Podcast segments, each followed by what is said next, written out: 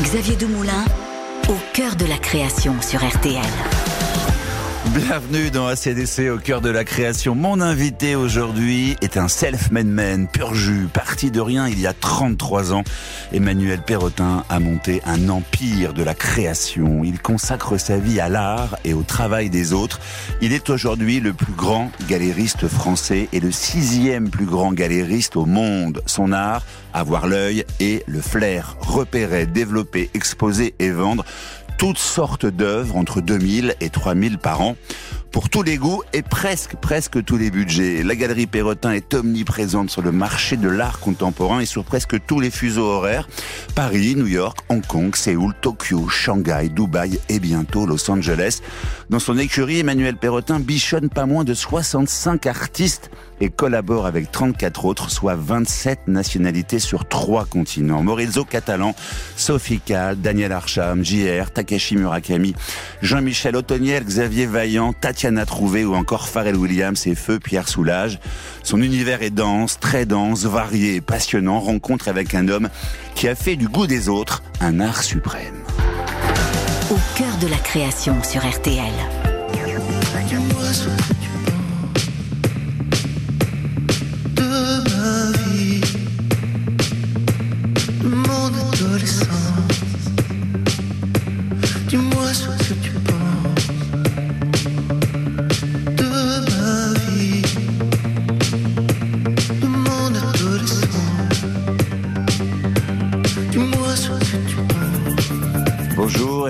Perrotin, merci et bienvenue à vous. Un remix de Sébastien Tellier euh, pour se dire bonjour, est-ce que ça vous va? Ah, ça me va très bien. J'adore Sébastien. C'est le Gainsbourg euh, vivant. C'est le Gainsbourg vivant, parce qu'en tout cas, euh, la musique dans votre univers si dense et si riche est omniprésente. C'est même l'une de, de vos marques de fabrique, un faire de l'art contemporain.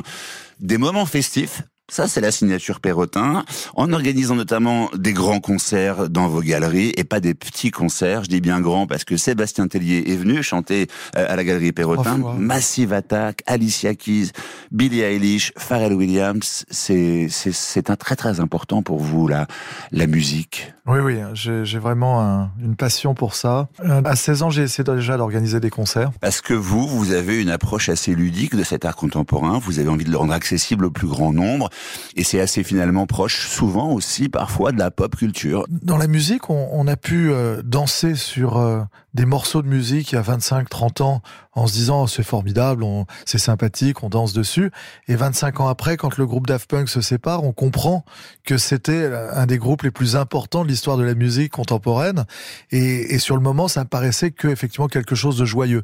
On peut avoir le même phénomène dans l'art contemporain, c'est-à-dire une une incompréhension face à des à- à- aux apparences de certains artistes qui peuvent paraître juste ludiques. J'ai un prisme d'artistes très différent, un peu comme dans un réseau de distribution de films comme MK2, où on peut mélanger euh, Mission Impossible avec des films euh, euh, afghans ou, euh, ou israéliens. C'est pas ça n'a ça n'a pas ça mais- n'est pas comment dirais-je ma, ma- ma galerie a un ensemble d'artistes extrêmement sérieux qui seront retenus dans l'histoire de l'art euh, d'ailleurs on 65 disait- artistes, on on, disait, disait- hein, on le on disait, disait- 65 artistes, c'est- c'est c'est énorme, On 27 disait- nationalités sur trois continents, c'est On me disait incroyable. pour certains il y a 30 ans, oh là là, mais on n'en entendra plus parler dans 20 ans euh, parce que c'était déjà euh, des, des artistes très connus. Et, euh, et je dois dire que 30 ans après, on en parle toujours. Donc euh, euh, à un moment donné, cette apparence d'ouverture d'esprit et de rendre les choses plus accessibles peuvent donner le sentiment d'être moins sérieux, alors qu'en fait, sur le long terme, ça permet effectivement à beaucoup plus de, de public et, et, et donner une voix à ces artistes, et c'est très important. Ça s'appelle démocratiser. Alors, vous êtes galeriste depuis euh, plus de 33 ans. C'est un travail très créatif euh, d'être galériste. En quoi? Bah, il faut déjà, quand on, on est une galerie qui prenons des artistes qui sont à leur début, qui sont des artistes euh, euh, de, de euh, dont il faut arriver à percevoir dans le, le travail qu'ils ont qu'ils ont réalisé au tout début, ce qu'ils vont être capables de faire dans le dans le futur.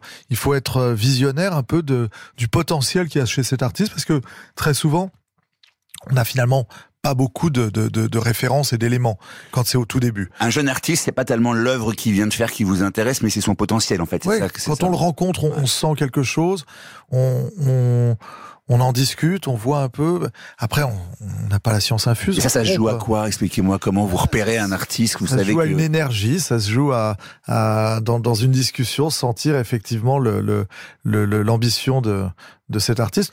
De nouveau, on montre des artistes très différents les uns des autres. On, on recherche pas ça forcément dans chacun des artistes. On a on a des artistes dont la dont dont l'exception dans la manière de faire leur travail va se très complémentaire de d'autres artistes pour qui leur pratique est beaucoup plus traditionnelle.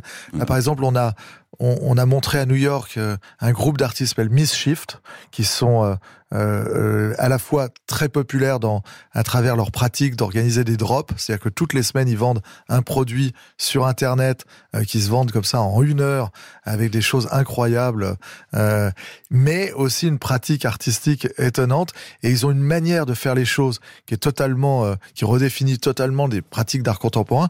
Et ça, ça m'intéresse. Donc sur le moment, ça déconcerte, ça peut paraître euh, euh, peut-être euh, entre guillemets euh, euh, racoleur sur euh, le fait qu'ils sont extrêmement populaires, euh, encore une fois dans certains milieux.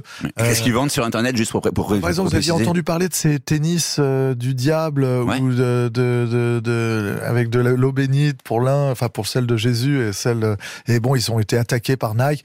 Ils ont été au début attaqués énormément par les marques euh, dont, dont ils utilisaient les choses, ils détournaient. Mhm. Et puis finalement, maintenant, euh, ils sont euh, sollicités par les marques pour faire des choses. C'est exactement le même mouvement que ce qui est- s'est passé dans le, la house music, où euh, le premier morceau, Pump Up the Volume, a été attaqué, attaqué, attaqué. Et quelques mois après, on leur demandait de refaire des samples. Donc avoir l'œil repéré, ça c'est la partie créative du galérisme, mais c'est pas seulement ça. À quoi ça ressemble une journée type d'Emmanuel Perrotin, si ça existe? Le, le mot journée type quand on est avec, euh, un- quand on est amené à fréquenter autant- autant d'artistes.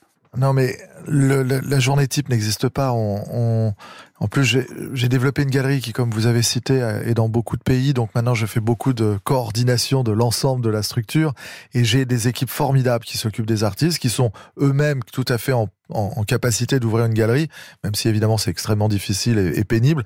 Là, ils, ils opèrent avec ces artistes comme euh, en- avec beaucoup d'indépendance, beaucoup de créativité. Vous avez 150 employés qui sont tous des mini Emmanuel Perrotin? Non, non, non. C'est ça Ils sont pas tous des mini Perrotins, mais Non mais vous les avez je veux dire par là. Il y en a un certain nombre et, et ils sont euh, et ils sont formidables et, et- et l'ensemble de, de, de ces équipes permettent à cette galerie et à ces artistes de se développer. euh, Ce que je, je veux dire, ce que je veux dire par là, c'est que dans la partie créative du galériste que vous êtes, il y a aussi la partie euh, production des œuvres. Ouais. C'est-à-dire que vous, vous coproduisez des œuvres. Et ça, ça veut dire quoi en fait concrètement? Ça veut dire qu'un artiste vient avec des idées Ouais. et que euh, on, on peut de temps en temps dire bah écoute j'y crois pas, je le sens pas. Euh, la plupart du temps on essaie de les accompagner dans leurs projets.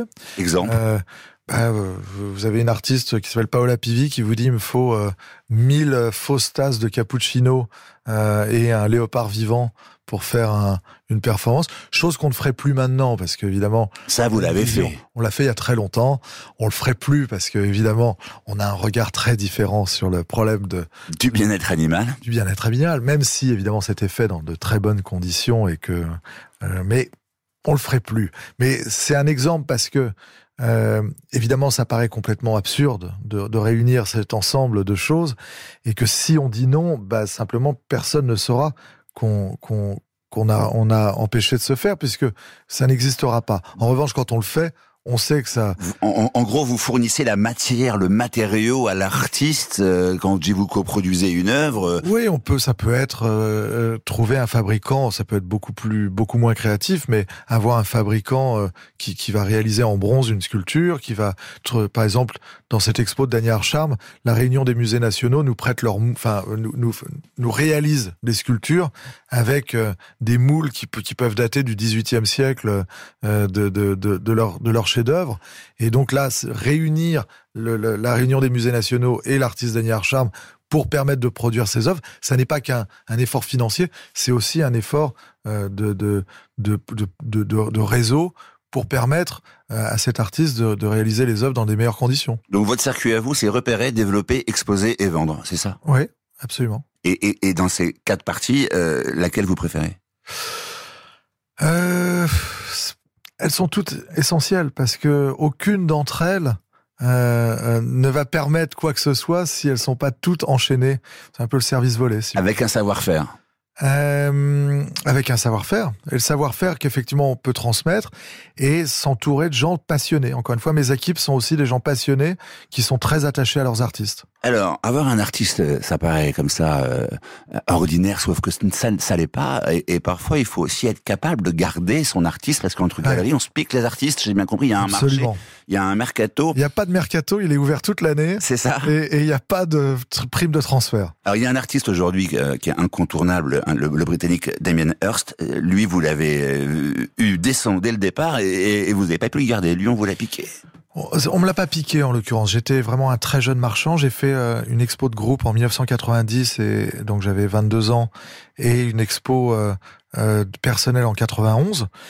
Euh, il se trouve qu'à l'époque, je sortais mon matelas de, de, de Ouais. placard pour dormir dans les salles d'exposition. Je n'avais Ouais. pas beaucoup de moyens pour produire. Mais lui, vous Euh, avez produit ses premières œuvres. Voilà, j'ai euh, fait sa première exposition commerciale dans le monde. Alors ça peut paraître euh, prétentieux, mais c'est un fait. Et euh, il se trouve que je le vendais entre 500 dollars et 2000 dollars, mais alors dont les œuvres maintenant valent évidemment beaucoup beaucoup plus cher, même les, les œuvres équivalentes. mais et- Ça vaut un Damien Hirst aujourd'hui, ça vaut. Là, aller, ce euh, cabinet de médicaments que j'ai montré, qui était le premier, euh, s'est revendu 3 millions de dollars, euh, alors que je le vendais 2000 dollars. Et vous transportiez ces œuvres dans la Peugeot de votre maman. Exactement sur le toit. Ouais, Ce- sur le toit de la Peugeot. Ouais. Donc ça, vous l'avez vu, vous l'avez accompagné Ouais. aujourd'hui, voilà. Mais ça, c'est c'est c'est Sachi hein, qui vous l'a, qui, qui vous. C'est-à-dire que Charles Saatchi, six mois après, va produire un, un requin. Il fait quelque chose de très noble, aider un artiste à produire une œuvre monumentale. Et là, l'artiste va effectivement euh, euh, prendre des proportions très importantes. Il va devenir une star mondiale. Et moi, j'ai pas du tout les moyens de l'accompagner. D'ailleurs, je lui en ai jamais voulu. On est restés très bons amis. Et euh, mais ce qui était magnifique, c'était de de sentir à travers l'exposition de groupe au départ qu'il fallait que je le prenne lui parmi les quatre que j'avais montrés. Et il faut vous remettre dans le contexte. À l'époque, on regarde des diapositives pour, euh, pour décider si on va... Vous montrez vos- le, le travail des artistes dans les foires à- à- au Japon ou ailleurs euh, Ouais. euh, en diapositive. Voilà, donc on est, on, on est obligé d'envoyer une enveloppe timbrée à nos clients pour qu'ils nous les retournent quand on veut leur faire une proposition, parce On- que ça coûte trop cher une diapositive. On- évidemment, peu de gens se rendent compte à quel point euh, beaucoup de choses se sont simplifiées à travers et on- un simple téléphone. Et on a et, on- et ça a énormément évolué. D'autres artistes en revanche, vous vous devez vous avez rivalisé d'imagination pour pouvoir les avoir. Et je pense à Sophie Kahl, vous travaillez avec elle depuis le 16 avril 2001 et vous euh, pour l'avoir, vous l'avez fait suivre carrément par un détective privé et ça a marché. Voilà, c'est-à-dire que 20 ans avant, elle avait fait engager ce détective privé par sa maman pour que le détective privé la suive sans qu'il le sache. Et elle opposait hein, le rapport froid du détective privé à elle, sa version un peu littéraire de sa journée avec des photos. C'est une performance. Et le refaire 20 ans après, euh, euh, découvrir le changement de vie de Sophie Kahl 20 ans après, euh, était intéressant. Elle, elle s'est pas engagée à, à travailler avec moi. Euh, si, Ça l'a fait rire, ça. mais ça- l'a intéressé. Il se trouve que la pièce, il s'est passé plein de trucs dans cette journée, ce qui a été un hasard extraordinaire et, et j'ai eu beaucoup de chance. Cette œuvre a été montrée au Centre Pompidou. On a enchaîné. Et hier soir, j'étais à ses 70 ans. Donc on vient de célébrer. Bon anniversaire, Sophie. Et donc ça crée des vraies relations aussi entre le, le galeriste et son artiste. Un dernier exemple, Maurizio Catalan, l'enfant terrible de, de l'art contemporain. Ouais. Alors lui, c'est carrément, ça fait plus de 30 ans que vous travaillez tous les deux main dans la main. Ouais. Lui, vous vous avez vendu ses premières œuvres. Euh, 500 dollars aujourd'hui c'est inestimable Maurizio Catalan. Bah, c'est pas inestimable, mais euh, c'est Ah, si. de l'argent. Mais c'est un artiste qui produit très très peu d'œuvres et euh, et dont euh, euh, un jour évidemment il sera très difficile pour chacun de posséder parce que faut que vous imaginiez que euh, au bout d'un moment, beaucoup de musées veulent enrichir leur collection des artistes les plus importants. Donc, et lui est devenu un des artistes Voilà. les plus importants donc- de l'art contemporain, Maurizio Catalan. sera effectivement difficile pour eux puisqu'il il produit très peu d'œuvres en moyenne par an. Au cœur de la création sur RTL. Technologic. Buy it, use it, break it, fix it, crash it, change it, melt, upgrade it, charge it, point it, zoom it, press it, snap it, work it, quick erase it, write it, cut it, paste it, save it, load it, check it, quick rewrite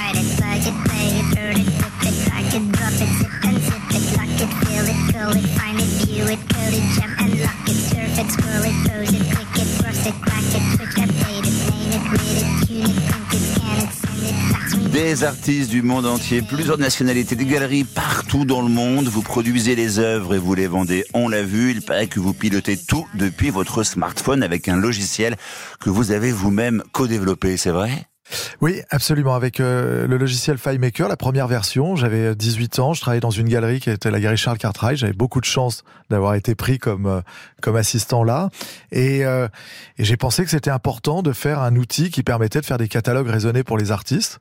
Ça m'a beaucoup aidé à la fois par euh, créer des relations avec des artistes avec lesquels ma galerie ne travaillait pas, mais ensuite j'ai évidemment développé, développé, développé ce logiciel jusqu'à il y a une quinzaine d'années où j'ai pu avoir des développeurs plein temps Et- qui travaillent pour ce logiciel. Et donc avec votre votre smartphone là, vous avez accès à, à- à tout en temps réel Oui. dans toutes vos galeries. Voilà, on, on voit, euh, euh, c'est à la fois une aide à la gestion, une aide à la, à la prise de décision, une aide euh, à, à la vente, et mais ça, ça balaye vraiment tous les éléments de, de et ça fédère euh, mes équipes euh, autour de leur mission. hein. Et, et donc cette application, c'est votre application préférée. Euh, Et au départ, vous êtes vraiment vous un geek parce que vous avez co-créé ça quand même à 18 ans. Faut juste avoir l'idée.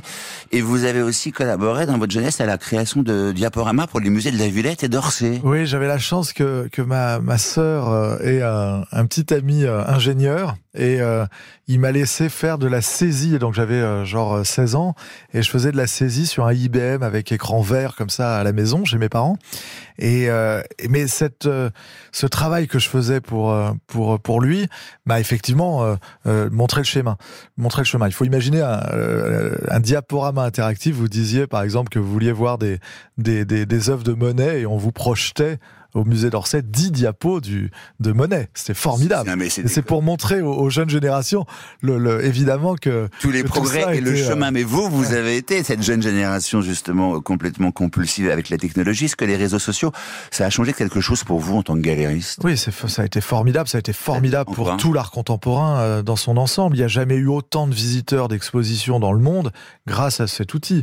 On, on ne peut que remercier Meta d'avoir fait Instagram parce que euh, le, le, beaucoup de galeries qui ont finalement assez peu de visiteurs peuvent des fois compenser par euh, cet outil et c'est le monde entier qui voit vos expositions. Ce qui n'est pas sans défaut aussi puisque on peut penser à cause de ça que les artistes produisent trop parce qu'on est au courant de tout ce qu'ils font dans le monde euh, au quotidien et euh, ça peut donner une image erronée alors que finalement les artistes contemporains produisent pas forcément plus que ceux du 19e ou du 20e. Ils produisent souvent moins. Et vous faites des ventes grâce à Instagram. Vous vendez, vous, Oui, oui, bien sûr. Ouais. Vous avez euh, be- beaucoup de gens qui regardent les actualités sur notre site et qui sur notre notre compte et qui euh, par ce biais euh, sont intéressés et vont s'adresser à la galerie pour avoir des informations euh, sur les œuvres à vendre. Instagram, c'est l'époque. Vous aussi, vous racontez l'époque à travers votre, à travers votre, à travers vos galeries, vos expositions. C'est aussi ça l'art contemporain, c'est dire l'époque. Ouais, souvent. Le- même si, alors, l'art contemporain en général était souvent très, comment dirais-je, prescripteur. On, avait, on, abordait des thématiques à travers l'intelligence des artistes euh, qui étaient réabordées par d'autres domaines plus grand public, et ça mettait longtemps avant de se distiller. Euh, mais de nos jours. Tout est imbriqué les uns dans les autres. La publicité s'inspire, les, mo- les, les, les, les créateurs s'inspirent mutuellement, que ce soit le, ceux de la, de la mode, ceux de, de tous les Ils domaines. disent vraiment le monde Voilà. de l'ici et maintenant. Ils Et disent tout- le monde d'aujourd'hui. Voilà. Et quoi. tout est mélangé et, et il est très difficile maintenant de savoir qui était euh, euh, euh, le, le- celui qui a anticipé tout ça, puisque tout va très très vite. Et c'est peut-être ça qui est un peu plus compliqué à, à, à vivre maintenant, alors qu'avant les choses étaient clairement établies, puisque le temps que ça se distille, on, avait le recul voilà, on nécessaire. avait le recul nécessaire. Alors que là, on est quasiment en temps réel. Par exemple, vous avez une galerie à Shanghai. Shanghai, il y a 10 ans, c'est pas Shanghai aujourd'hui. Il y a eu la Chine, le- avec la Chine, il y a eu le Covid. Est-ce que, est-ce que c'est devenu plus compliqué de travailler justement avec ce genre de, de, de, de pays aujourd'hui? Bah, grâce à- aux, aux technologies, on- ils étaient enfermés certes, mais on était en contact direct et on a réussi à faire des choses. Les, les, les- ce qui est compliqué dans le monde par contre euh, réel, c'est que les transports ont énormément augmenté. Ouais. Euh, Il y a beaucoup de choses qui ont énormément augmenté. Ça, ça effectivement rend euh, très difficile euh, le- La livraison des la œuvres. livraison des œuvres, la livraison des œuvres aux clients, mais euh, dans l'ensemble, dans l'ensemble, ça a été incroyable la résilience de ce domaine pendant cette période du Covid. Ça veut dire qu'aujourd'hui, vous, vous, vous, vous, vous parliez des transports qui, qui, qui coûtent de plus en plus cher, donc ça augmente le prix des œuvres. L'inflation, par exemple, le pouvoir d'achat aujourd'hui, c'est quelque chose qui, qui touche aussi la, la fabrication des œuvres et, et, la- et, la- et les artistes et l'art contemporain? Oui, effectivement, dans la, la fabrication des œuvres coûte beaucoup plus cher sur euh, certains aspects. Après, on est loin d'être le, le domaine le plus touché. On a été quand même, encore une fois, euh, très chanceux. Mm. Euh, on, on vend on vend des choses qui sont quand même assez chères et dont les marges permettent d'amortir, mais on, on est un domaine qui qui, euh, qui peut être très rapidement très fragile selon euh, le retour euh, des choses. Et on, est un domaine où il y a extrêmement peu d'aide. Euh, c'est pas qu'on les demande hein, d'ailleurs, mais on, est quand même le, vraiment le domaine qui n'est pas syndiqué. Et à partir de ce moment-là, on est celui qui est le plus, le, le, plus transparent. Mais il faut être riche pour acheter une œuvre chez vous. Alors, Entre oui, 5 000 euros le point de départ jusqu'à plusieurs millions d'euros, c'est ça un peu Oui, budget. enfin, voilà, c'est ça, mais, mais pour des œuvres originales. Par contre, nous, on a une librairie Ouais. euh, dans laquelle on vend des choses à 10 euros, à 30 euros. Vous pouvez repartir avec une œuvre signée, numérotée à 190 euros. Donc, euh, on a cette, euh, cette possibilité-là. Et euh, pour certaines personnes, ça peut paraître dérisoire d'avoir quelque chose à 100 exemplaires. Et puis finalement, quand l'artiste devient un artiste euh, euh, apprécié euh, pendant 50 ans, bah, quelque chose à 100 exemplaires dont on peut penser qu'un grand nombre ont, ont disparu faute d'avoir été bien encadrés dès le départ, Ça peut être un ça devient un investissement, en tout cas, en tout cas un plaisir, un plaisir énorme. Et évidemment que que beaucoup de choses ne sont pas pour toutes les bourses. Et l'art contemporain peut le parler, mais mais en revanche. On peut en profiter et avoir le plaisir, encore une fois, de voir ces expositions sans payer. On ne- juste dans une galerie. on ne revient pas fort. On, on est, on, on peut aller au cinéma, mais sans forcément repartir avec la bobine. Mon exemple est d'un autre, Ouais. d'un autre âge, mais Alors, imaginez, Emmanuel Perrotin, moi je suis un jeune artiste, j'écoute le podcast euh, au cœur de la création, je vous entends et je veux être chez vous, comment je fais pour me faire repérer? Bah, je déjà, avoir je un mon- rendez-vous avec vous Alors, avoir un rendez-vous avec moi, vous avez quasiment aucune chance. Mais euh, en revanche, et, et- et c'est heureux parce que les artistes avec qui je travaille n'ont pas forcément envie que je passe ma vie à faire des déjeuners avec tous les artistes de la planète qui veulent me voir. Euh, euh, ils s'adressent tous à moi via Instagram. Ça ne marche euh, quasiment jamais. En revanche, il faut qu'ils prennent leur destin en main. On parlait de Damien Hirst tout à l'heure. Il faisait son propre espace. euh, euh, qui dans lequel il faisait ses propres expositions avec un groupe d'artistes. Euh, Daniel Archarme faisait la même chose. Quand je l'ai rencontré, il avait 21 ans. Il avait son propre espace. S'il n'avait pas eu son propre espace dans lequel il montrait ses expositions, qu'il qu'il a fait avec courage. Et beaucoup de gens, beaucoup d'artistes sont très courageux, mettent leur, euh, des efforts pour faire, pour montrer leur travail progressivement. Et puis à un moment donné, on en entend parler. Et c'est nous qui venons à eux, et il est toujours préférable d'être euh, sollicité que de solliciter. Donc, euh, le, le, c'est difficile, c'est de toute façon pas facile de se faire remarquer. Ça l'a toujours été, ça le sera. Ça l'est moins d'une certaine parce qu'il y a beaucoup beaucoup plus de galeries qu'avant. Il y a beaucoup plus de fondations, de musées, mais il y a beaucoup plus de prétendants parce que euh, ce domaine fait rêver. Au cœur de la création sur RTL. C'est la catastrophe,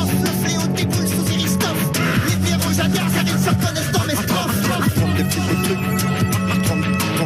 des petits bouts de trucs et puis les assembler ensemble. Prendre des petits bouts de trucs, des petits bouts trucs et puis les assembler ensemble. Et des petits bouts de trucs,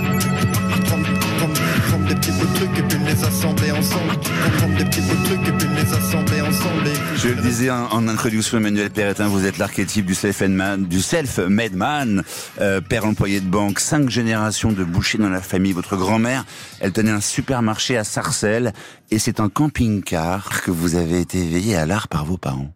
Oui, j'étais le petit dernier de mes frères et sœurs.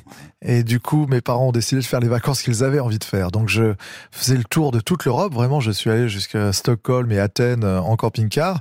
Et on s'arrêtait dans les églises, dans les musées. Alors, mes parents ne s'intéressaient pas à l'art contemporain. Ça s'arrêtait au maximum à Picasso.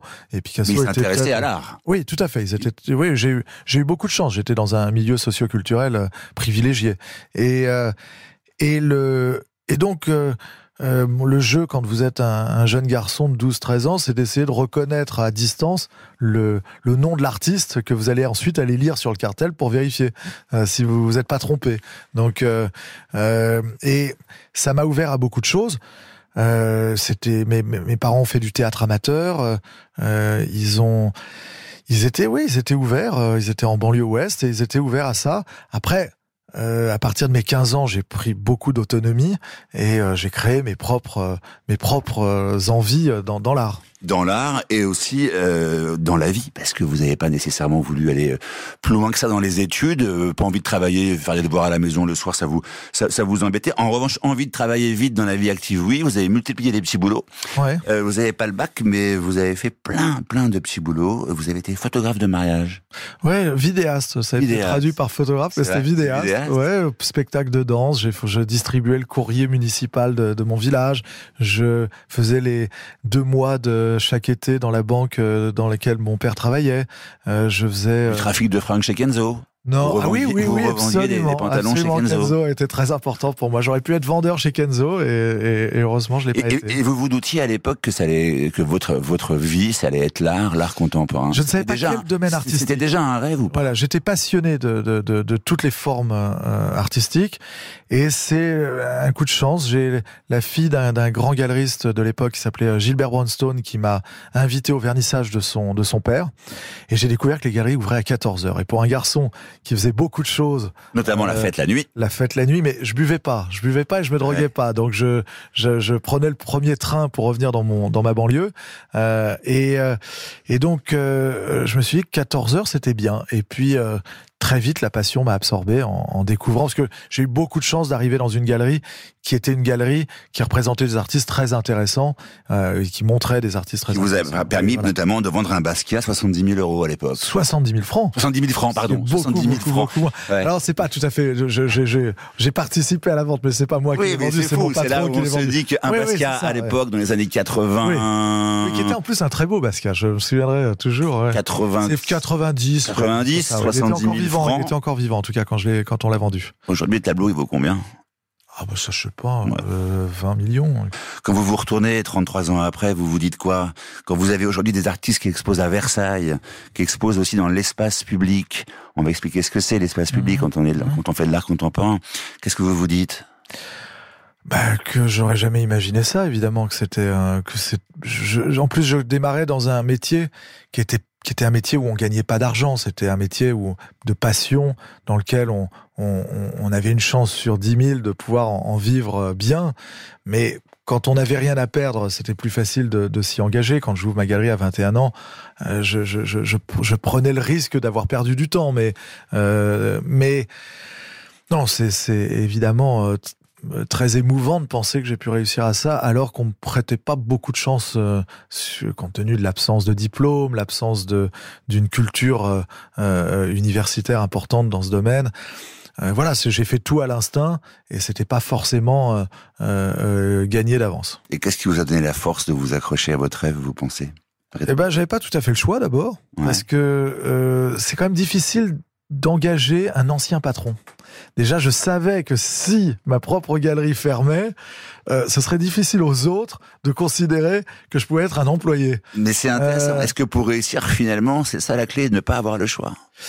Ah, souvent, souvent, bien sûr. Il faut. euh, Et puis, euh, il y a un plaisir à être créatif, il y a un plaisir. euh, moi, j'étais très travailleur, donc euh, euh, je- je- j'ai j'ai mis énormément, énormément de, de, de moi-même dans cette galerie. Et, euh, et je pense que les artistes étaient sensibles à mon engagement.